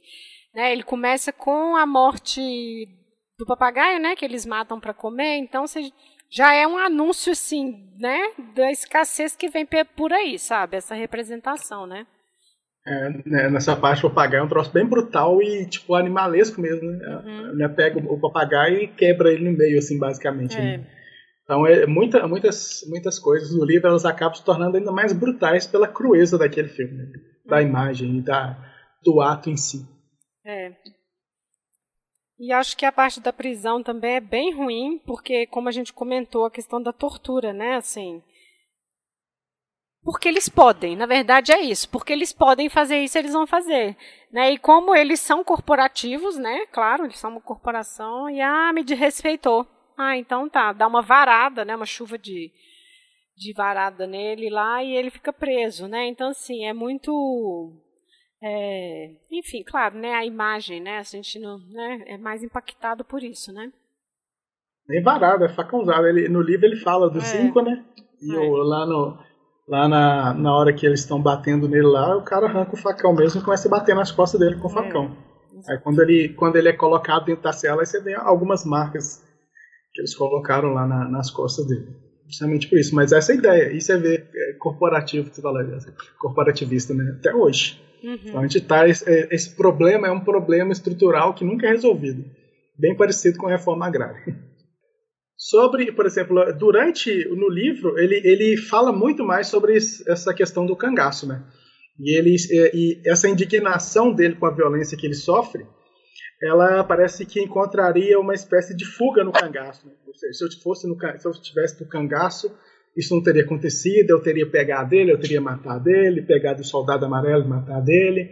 Mas aí ele fala, ah, não posso fazer isso porque eu tenho família. Aí no filme, é, a imagem do cangaço ela fica muito suavizada, né? Porque uhum. no livro ele repete constantemente essa questão de estar no cangaço como forma de estar em um lugar onde ele poderia revidar, digamos, as agressões que ele sofre.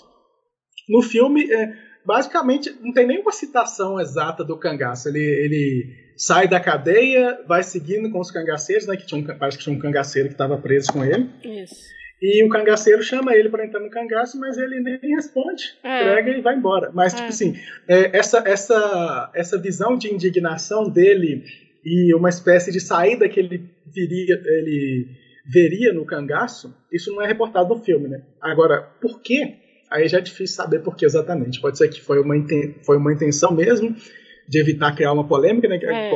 O filme é de 63, então a gente já estava num, num, momento tenso já, né? Uhum.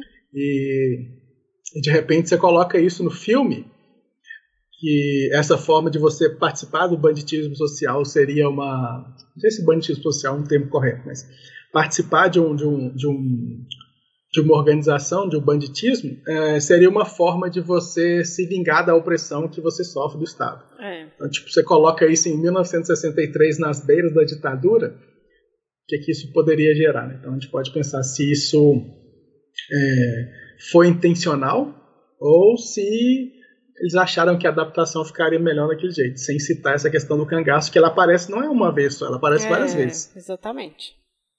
É, ela aparece várias vezes, né? E a gente vê, por exemplo, quando ele encontra com o soldado amarelo lá no meio do mato também, lembra disso, né?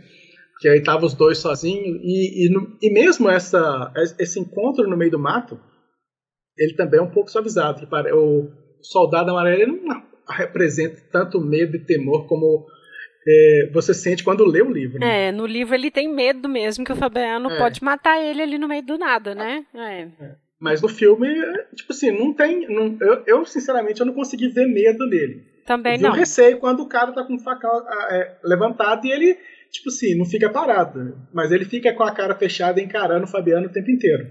Com então, autoridade essa, ainda, com né? Autoridade, ele não. Né? É, também então, achei. Então o medo é, não aparece nesse momento. E também não aparece a questão do cangaço. Não aparece o pensamento dele, na verdade. Né? Ele fica, é uma cena que realmente ela fala muito sem mesmo, mesmo sem palavras, uhum. mas o fim, a única coisa que ele fala é governo é governo. É, isso mesmo. Ou seja, então, bom. tipo assim, é, fica subentendido que ele não atacou porque era o governo e estava certo o governo reprimir ele. É. é bem pesado. É, e acho que esse filme tem uma questão assim. É claro que é muito diferente você ler, óbvio, mas acho que tem assim uns uns takes assim, umas tomadas de paisagem seca, né? Começa o filme, as trilhas sonoras, né? Tudo converge muito para essa ideia do seco, do agreste, da dificuldade, do calor, né? E aí você pensa na questão da comunicação dos próprios personagens, né? A afetividade é com a baleia. Né, assim, os meninos com a baleia o tempo todo, eles estão procurando. Quando o Fabiano fica preso, é o momento que ela some também, né? E eles ficam. Fica assim, a Vitória e os meninos esperando ele voltar, né? E aí, no momento que eles estão voltando para casa, que eles encontram ela também, né? No caminho de casa, né? Então, tem essas lacunas de comunicação que é tudo muito visual, né? Se tem, assim. Se acompanha muito pela imagem e zero palavras, né? É, eu acho que o filme ele fez um trabalho bacana nesse aspecto. Tem muitas coisas mesmo que tem no filme, é, no, no, livro, na verdade, que são apresentadas no filme só com imagens, mas elas conseguem apresentar é. essa, é, a, aquela tensão e aquela dureza das palavras. É, sobre a comunicação, né, eu acho que ficou bacana essa, no filme também, porque eles sempre se comunicam meio assim, de uma maneira meio rude, né? Uhum e meio brutalizada, digamos assim. E no filme isso aparece também com uma certa clareza. Os meninos é, quase não falam, ficam é. meio parados assim, aparecem, fazem uns barulhos e os diálogos, digamos assim, entre o Fabiano e assim a Vitória também são assim, meio monossilábicos, fala uma frase, depois fala outra, é. sempre é, num tom um pouco agressivo. É. Você está falando isso aí, é interessante que tem uma parte que eu acho que quando está chovendo e eles estão felizes com a chuva, ela está falando e ele também ao mesmo tempo. Isso é muito Sim. interessante, porque eles estão falando assim, como um fluxo de consciência mesmo. Ela não está ouvindo o que ele está falando e nem ele o que ela está falando, porque eles estão pondo para fora, assim, né? Esses anseios, né? Todas essas questões, né? Essa cena é muito, é muito impactante, né? É, eu achei ela bem interessante mesmo. Fica meio confuso, né? É, tá chovendo, aí um é... falando, aí falando é um falando por cima do outro, Isso aí você tá falando uma coisa que você não consegue entender como tá falando, nem que o outro tá falando. Mas é, tipo assim, é uma explosão de sentimentos dele, assim, digamos assim. É. É, um, alguns aspectos também, eu acho que em relação à morte da baleia, só fazendo um parênteses que eu não falei no livro, né? Mas eu acho que você falou, né, que você fica impactado com a morte da baleia. Eu acho que fica impactado sempre, né? Porque, é. sinceramente, o capítulo da baleia é um troço tão bonito e, e, triste ao mesmo tempo, que é o capítulo em si, né? Como é que ele vai narrando o, o momento da baleia. Ele é tipo assim, é um capítulo que eu achei assim, maravilhoso. É, é triste e maravilhoso ao mesmo tempo, né? É. Porque ele consegue descrever um, um sofrimento você meio que vai sentindo aquele sofrimento, mesmo só lendo, sem ter imagem. E no filme ele, eu acho que fica uma, uma ficou uma adaptação relativamente satisfatória no filme, mas ela não fica tão pesada quanto é no livro. É. E não é somente por causa do ato em si, mas é porque diversas vezes depois a baleia vai aparecendo nos pensamentos do Fabiano. Ele vai sentindo meio um remorso de ter matado ela, meio uhum. arrependimento. Dizendo, nossa, será que eu deveria ter matado ela? E no filme isso se perde. Parece que ela morreu ali e acabou. É. E no, no, no, livro isso é bastante marcante. Várias vezes em outros capítulos, nos capítulos que vêm depois do, da morte dela, né, do capítulo dela, é, ele vai pensando nela. Nossa, eu me senti como se tivesse matado alguém da família. Então ela, ela tipo assim, tem uma relação muito sentimental com a cachorra, como você falou, né? Essa relação sentimental não tem entre eles mesmos. É. Mas com a cachorra parece que tem. E no filme isso se perde. É, é, uma, é uma cena dolorida porque a trilha sonora é horrível. Nossa. Uhum, é. Horrível no sentido, tipo assim, é pesado. ela é doída, não é? É. é, é aquele, aquele troço contínuo, como se fosse uma nota só, de sei lá o que, que é um violino ou o que, que é um, o instrumento que é aquele. É. Fica tocando uma nota só.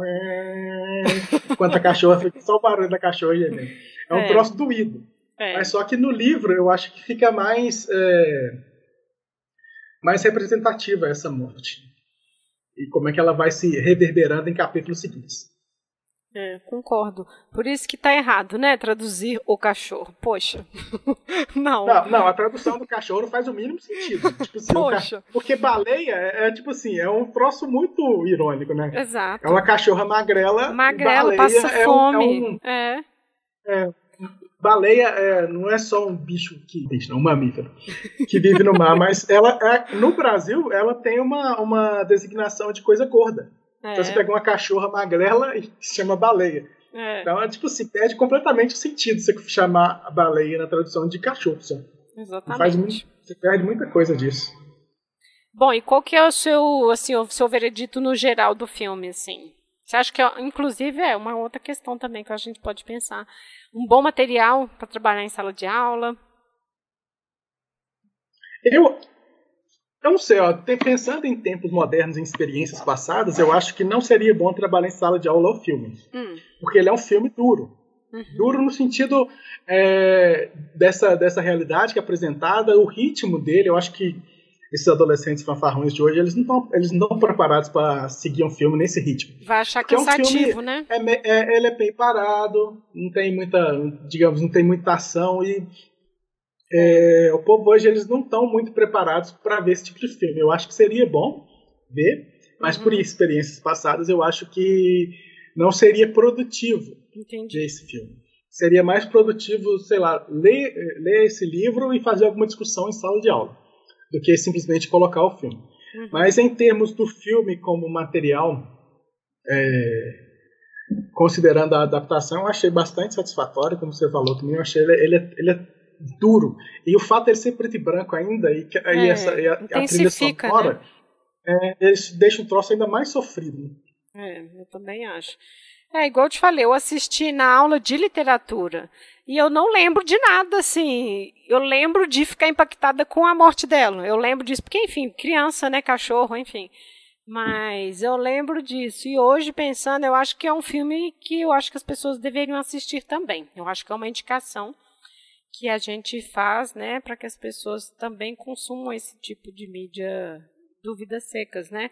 Porque ali esses vários é, esses vários níveis de opressão que a gente falou durante o episódio tá ali, porque o Fabiano é um cara que só anda olhando para o chão, né? Você vê assim, o personagem tá o tempo todo olhando para o chão, essa coisa dessa resignação que ele internaliza, né? Então acho que e os personagens, né? Os atores são muito bons, assim a Vitória, né? A questão dela com a cama, né? Não é nem o luxo, era assim o mínimo, né? Nossa, assim, a gente nunca vai até quando a gente vai viver igual bicho, né? Ela ficar falando isso com o Fabiano, né? até quando a gente vai viver igual bicho, não tem nem cama para dormir, né? Então eu acho que ilustra bem, né? Assim, claro que a gente já indicou o livro, mas eu acho que o filme também é uma boa indicação. É. Pode ser bem aproveitado também. Sim. Bom, a gente está então chegando ao final. Juneba tem algumas indicações para vocês, pessoal. É, porque eu acho que é, sobre essa questão da, da seca no Nordeste, tem algumas, algumas produções, tem alguma coisa que não é do Nordeste, mas eu acho que também poderia ser é, utilizada como forma de conhecimento de uma certa de um certo modelo de uma sociedade patriarcal.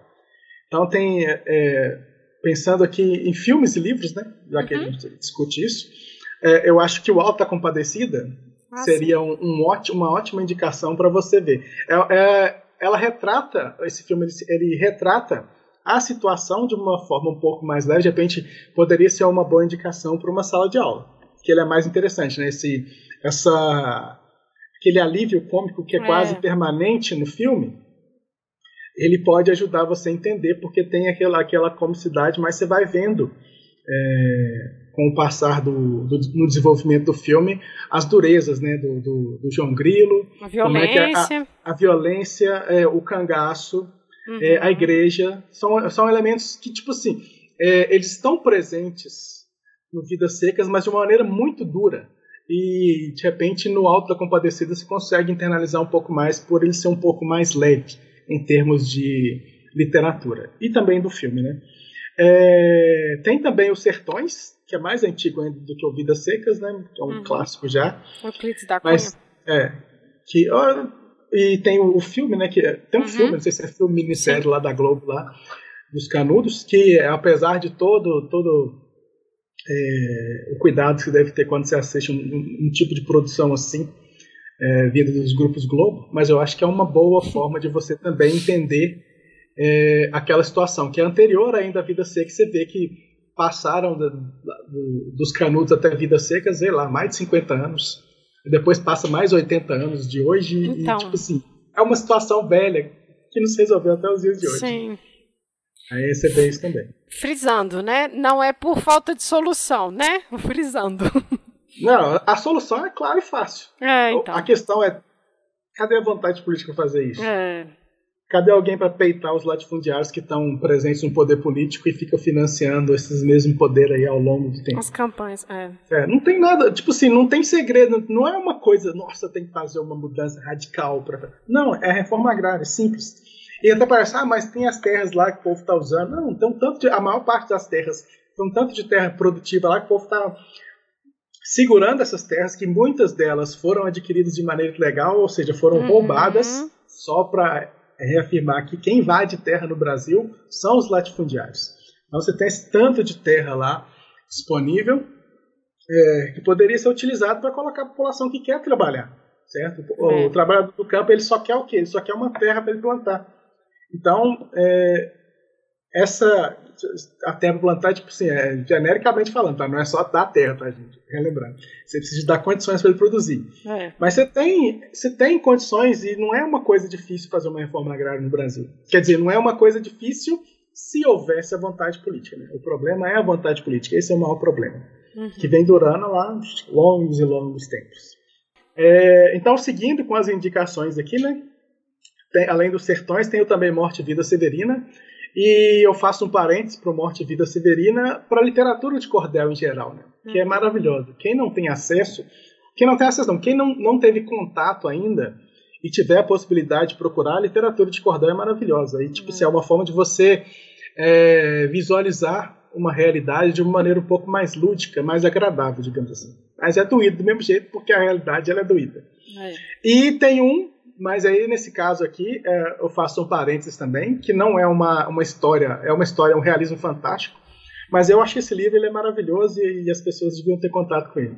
E ele retrata também, ele não retrata a questão da seca do Nordeste, mas ele retrata bem essa sociedade patriarcal que se manteve ao longo do tempo, que é o coronel e o lobisomem. Né? Ele uhum. passa o, a história é uma história, como o nome já sugere, né? não é uma história real, porque tem um lobisomem no meio, mas é uma história que se passa no Rio de Janeiro, mas ela apresenta algumas características que a gente vê em Vidas Secas, que a gente vê em Sertão, que a gente, Sertões, que a gente vê em Morte e Vida Severina e que a gente vê no Nordeste até os dias de hoje. Que é essa, essa relação patriarcal do coronel, é aquele cara lá que tem uma moral lá simplesmente por ter terras, Uhum. Então é, é, é, interessante. E é um, é um livro um pouco. O livro é pesado, né? Uma linguagem um pouco complicada. O filme ele é razoável. Comparado com o livro, ele é muito ruim.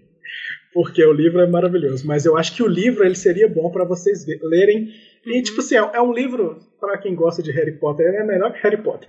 E é um realismo fantástico. Então ele passa uma, uma ideia assim, de um, tipo assim, de um sobrenatural, mas ele consegue trazer muito da realidade é, na sua construção.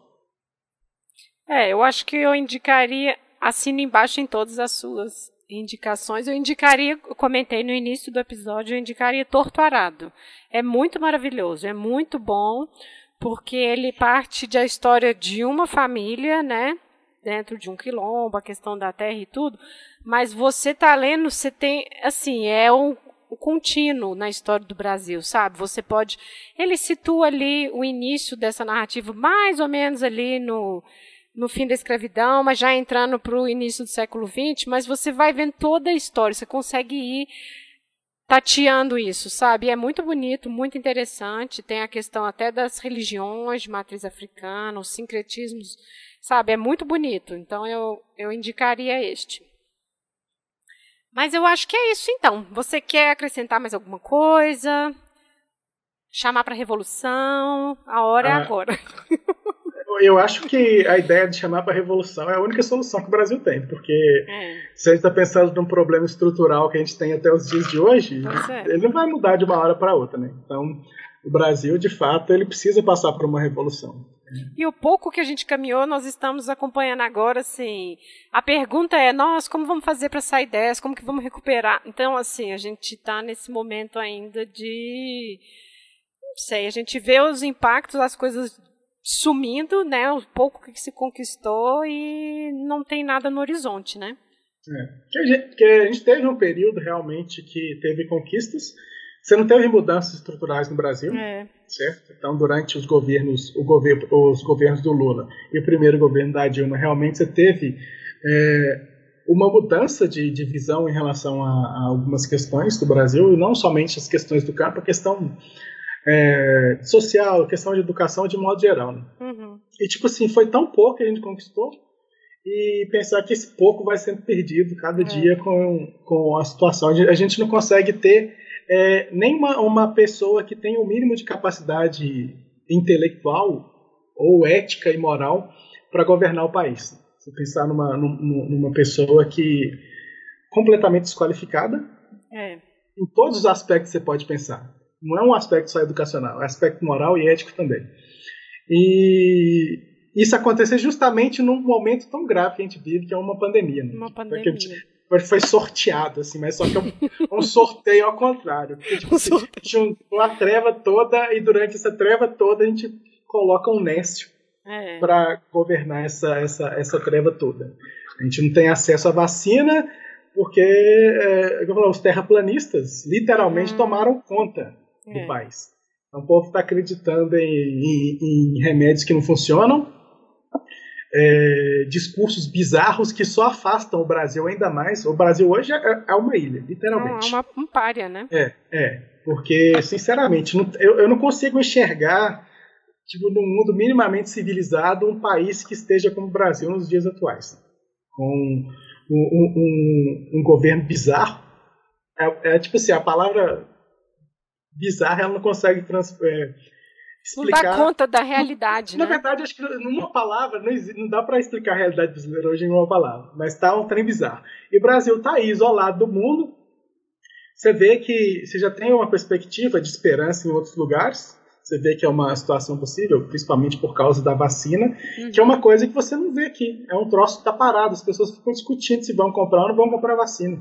Certo? É. Discutindo se vai usar um remédio que não funciona ou não funciona como os surdos. Se não funciona, devia nem ser discutido, já devia ter sido descartado. Exatamente. E a gente está discutindo umas coisas bizarras desse tipo ainda. Então a gente está entrando num processo de completo de regressão civilizacional. Uhum. Isso está para chamar o Brasil hoje de uma civilização. É um caos. É a melhor é. palavra para descrever o que tem hoje. Sem é. ser pessimista, mas a, a realidade. Não, sendo é realista. É, é seja, sejamos realistas, né? Exatamente. É. Gente, é isso então. Eu vou agradecer ao Juneba, assim, imensamente, foi ótimo. Assim, eu tinha mentalmente um plano de chamar tem anos, né? Aí eu falei, gente do céu, e assim, você trabalhando muito, a gente trabalhando, eu falei, gente, se eu não chamar agora, que horas que vai ser, né? Então eu queria agradecer muito por você ter aceitado o convite, foi ótimo. Espero que as pessoas também gostem, né, dessas discussões. E é isso. É, eu agradeço o convite né, e poder participar. É, é um momento ruim, porque diferente do que pensam os descabiciados aí, Eu é. nunca tive na minha vida um momento que eu trabalhei tanto igual eu trabalho hoje. Esse negócio de home office é o caos. Você não tem um tempo livre, você não é mais dono do seu tempo. Uhum. Você está o tempo inteiro fazendo alguma coisa. Você nunca se sente livre. Ah, estou à toa agora. Não. Você tá, eu estou à toa. Nossa, mas tem que fazer tal coisa. Tem que fazer um PowerPoint. Tem que fazer um plano de aula. Tem que gravar vídeo. Tem que gravar. Nossa Senhora. Aí, tipo assim, é, é, era. Eu também queria participar já há algum tempo, né? Porque eu acho interessante. É uma coisa que eu nunca tive contato. Acho que você foi o primeiro podcast que eu, que eu ouvi com mais de cinco minutos. Nossa! Obrigada! Porque eu, eu não tenho uma paciência para ficar escutando uma coisa que eu tenho que prestar atenção durante muito tempo. Então, por isso eu prefiro ler, por exemplo, e os, os vídeos, digamos assim, eles são é, mais fáceis de serem entendidos. Porque você está vendo a pessoa, você vê o sentimento. Só a voz, assim, durante muito tempo é bem complicado. Uhum. Eu não consegui me adaptar muito bem ainda. É, mas escutar o seu foi fácil, porque eu te conheço, eu conheci a Camila, então o que, eu, o que eu escutei, o episódio que eu escutei de vocês era muito mais fácil. Inclusive, eu vou procurar lá outros episódios, porque eu gostei uhum. do, do seu com a Camila, procurar outros episódios lá com pessoas conhecidas, porque é fica um troço mais familiar. Aí você, aí você consegue escutar e entender sem sofrimento. Ah, tá. Imaginando, né? Tô imaginando aquele, aquele é, debate ali. Isso, imaginando você rindo e falando os negócios. Aí você lembra dos seus convívios com a pessoa e fica mais fácil de, é. É, de digamos, escutar um podcast, mesmo que ele tenha duas horas de duração. Entendi. Bom, mas é isso então, pessoal. Ficamos por aqui. Obrigada a quem chegou até aqui. Estamos lá nas redes sociais, se vocês quiserem dar feedback, fazer comentários. E é isso então. Até mais. Até mais, pessoas. Obrigado. Quem também chegou até aqui depois desse longo período, dessa longa jornada. Tá? Agradeço a Lívia pelo convite. Eu espero que a gente possa fazer isso novamente, porque ela falou que fez um tanto com a Camila, então acho que pessoas repetidas são. Ah, bem... são muito bem-vindas, certamente. Sim. E para discutir outras coisas também, né? porque eu claro. gosto de discutir tudo, na verdade. Obviamente que eu tenho uma preferência pela questão agrária, mas é, eu discuto outras coisas também. Ótimo. Pessoa de geografia discute tudo. É, ótimo. E vai ser ótimo então. Então é isso então. Até mais. Tchau, tchau.